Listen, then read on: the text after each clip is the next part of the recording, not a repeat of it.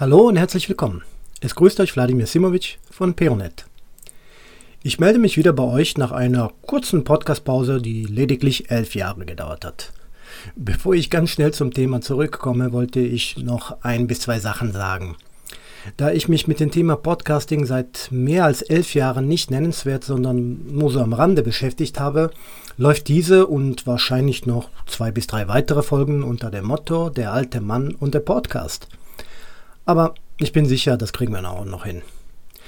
Wie das Weblog und der Newsletter wird auch der Podcast unter dem Titel WordPress und Webwork auftreten.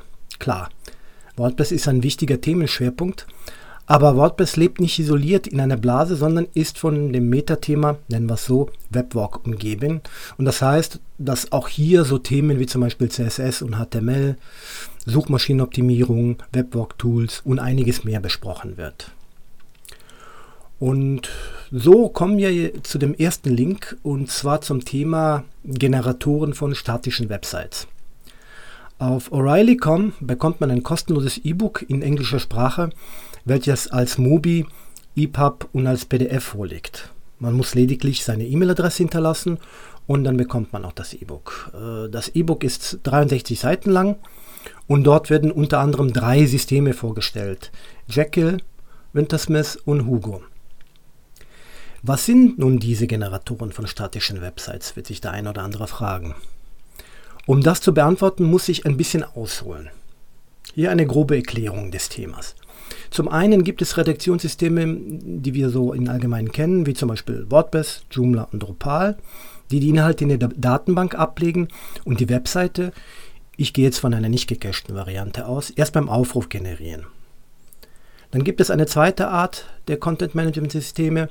Sie legen ihre Inhalte nicht in eine Datenbank, sondern in Textdateien ab, zum Beispiel in PHP-Dateien. Beim Aufruf wird auch hier erst dann die Website generiert, was aber insgesamt etwas schneller vonstatten geht, da keine Verbindung zu der Datenbank notwendig ist. Ein prominenter Vertreter dieser Gattung wäre Kirby.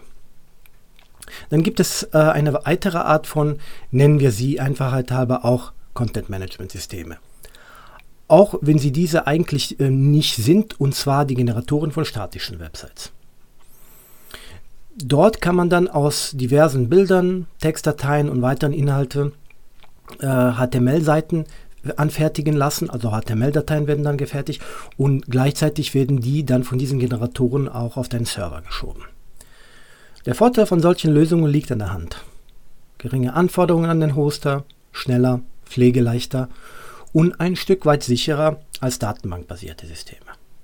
Ach, übrigens, alle Links, die ich jetzt hier nenne, werde ich nachher dann in den entsprechenden dazugehörigen Blogartikel äh, auch niederschreiben. Nun zum nächsten Link und zwar zum Thema WordPress. Und zwar haben die WordPress-Entwickler äh, eine Umfrage gestartet und dort möchten sie etwas über die Nutzung des WordPress-Editors erfahren. Ähm, jeder, der WordPress nutzt und ein bis zwei, drei Minuten Zeit übrig hat, sollte sich meiner Meinung nach an der Umfrage beteiligen. Der nächste Link beschäftigt sich mit CSS.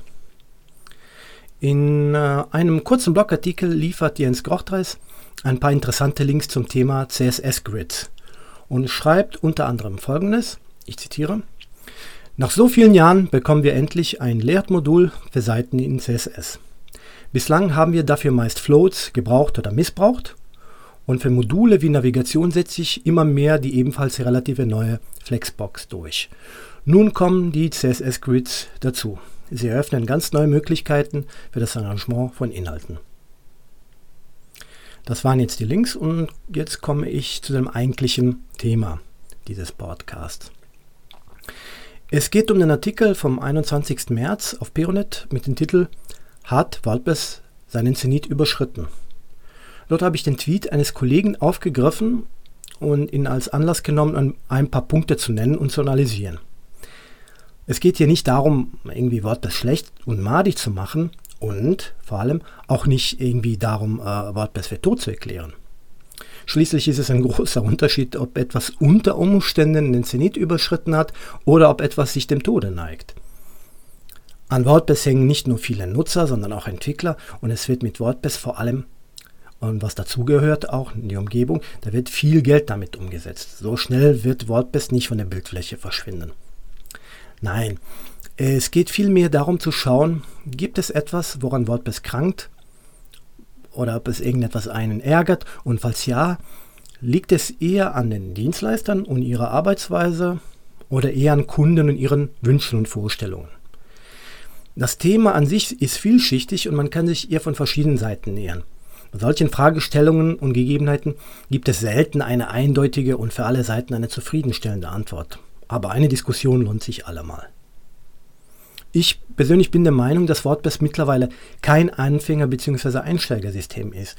Und das sollte man, meiner persönlichen Meinung wieder, nach auch den Kunden sagen bzw. weitergeben.